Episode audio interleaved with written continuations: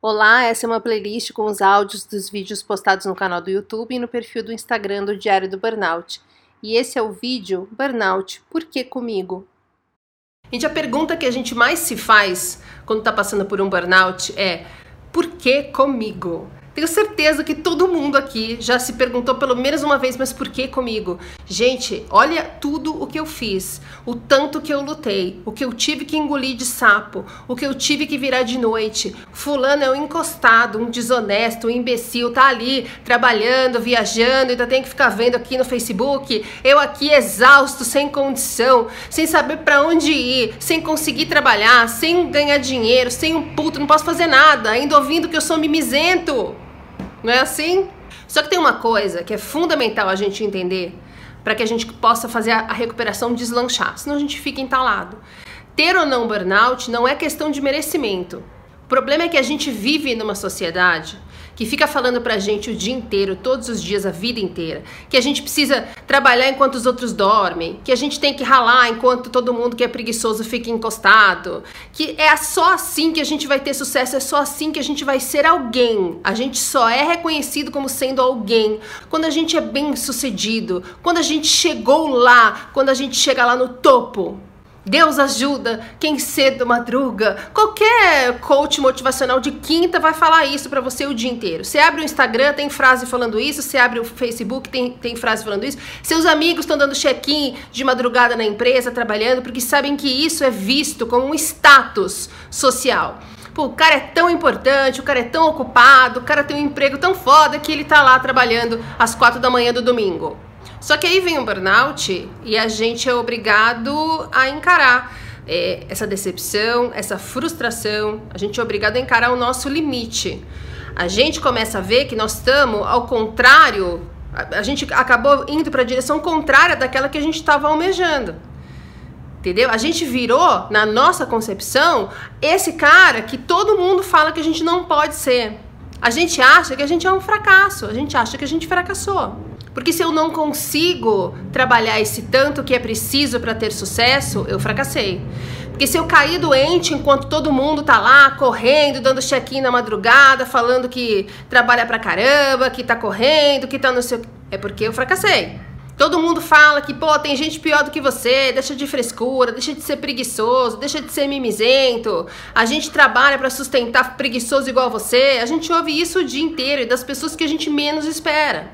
Você junta esse monte de informação que a gente teve a vida inteira com as pessoas falando isso, com o que a gente entendeu de tudo isso, e a gente chega à conclusão que a gente fracassou e que a gente não merece isso, porque a gente estava se esforçando, a gente estava virando noite, trabalhando feito louco, às vezes em mais de um emprego, um monte de horas ajudando a família, sem ninguém ajudando, se virando para criar filho, para ajudar pai, para ajudar mãe, falando com as pessoas, fazendo o melhor de você, lutando para você chegar lá. Você tá seguindo tudo que você ouviu a vida inteira que é preciso fazer. E aí quando você cai doente, você conclui que você é o contrário do sucesso, que você é um fracasso.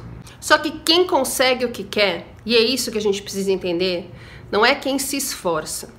Não é o cara esforçado. É o cara que foca e segue as suas verdades. É o cara que é fiel às suas verdades. É o cara que é fiel às coisas que fazem ele feliz. Esse cara desonesto, encostado, sacana do seu trabalho, que já puxou o tapete de você e meio mundo, esse cara vai conseguir o que ele quer, porque ele é focado. Serial killer é focado. O cara tá focado no objetivo dele e nada faz a atenção dele desviar. A gente, a gente, em vez de focar na nossa recuperação, a gente está preocupado se a gente vai se queimar no mercado, o que, que, vão pensar da gente no emprego, se a gente deveria ter saído ou não, o que, que aconteceu na reunião, o que, que a gente precisa fazer, se o dinheiro vai dar, o que, que eu posso fazer sem ser esse, esse, esse emprego, eu acho que eu não vou dar conta, será que eu preciso ir no médico? Eu fui no terapeuta e eu acho que não tá batendo, mas eu fui no outro médico e aí ele falou não sei o que, daí não sei quem comentou, e aí eu Entendeu? Não tem, a gente não tem foco, porque a gente está enlouquecido pensando um bilhão de coisas por segundo, com um pensamento super acelerado. A ansiedade para cima, a gente não tem foco, a gente fica cansado, exausto, não consegue mais produzir. Isso é o ápice do estresse, é o limite máximo do estresse. Ah tá, Roberta, então eu entendi. Então, para eu me dar bem na vida, eu preciso ser igual o cara filha da puta, é, desonestão e imbecil do meu trabalho que eu tanto odeio. Não, Por que não? Porque, gente, quem é feliz não é filho da puta. Tá? Então esse cara que puxa tapete, que é desonesto, que é encostado, que é folgado, que é o espertão, que é o babacão, esse cara, ele tem lá uma série de problemas. Ele tem muitas frustrações, ele tem muitos medos, ele tem muita desconfiança de que ele não consiga as coisas que ele quer. E é por isso que ele opta por caminhos menos louváveis e mais fáceis aos olhos dele. Ele foca naquilo e ele vai. Só que você não tem que se preocupar com ele, porque Deus está vendo, a vida está vendo, ele vai pagar de alguma forma, ele já está pagando, porque a vida dele é muito infeliz. Então eu vou te responder de uma vez por todas, por que com você? Quando você pensar, gente, mas por que comigo? Por que com você? Porque você tem a estrutura, a inteligência, as ferramentas, as ferramentas emocionais, inclusive, a força. Você tem tudo que você precisa para realmente ser feliz, para realmente conquistar a vida que você merece, que você sempre quis e que você sempre lutou para ter. Aí você fala, mas eu tô infeliz hoje igual o cara filho da puta. Tudo bem, mas ele vai continuar nesse lugar. Você tá infeliz hoje porque de alguma forma você estava sabotando a sua felicidade. A gente às vezes fica é, enlouquecido, lutando muito, se esforçando, sabe, virando noite, levando o nosso corpo ao limite, se esgotando mentalmente, porque a gente acha que a gente vai chegar onde a gente quer através dali. O que aconteceu com a gente quando a gente tem um burnout, o que acontece com a gente é a vida falando assim: olha, esse caminho que você está trilhando, isso aí não vai rolar. Não tá, isso daí não tá certo. Então, ao invés de ter um FART, um AVC ou sei lá o que mais horroroso, a gente tem um burnout. Que é o jeito que a vida achou de fazer a gente corrigir a rota. Porque para se recuperar de um burnout, a gente obrigatoriamente precisa rever um bilhão de coisas. A gente precisa rever como a gente lida com cobrança, com crítica, com expectativa. A gente precisa resolver problemas que a gente está enterrando, para tá evitando olhar. A gente está focando às vezes no trabalho, enterrando algumas coisas pessoais. A gente está fingindo que a gente não consegue lidar com aquilo, então depois eu vejo isso, deixa eu focar nos boletos aqui.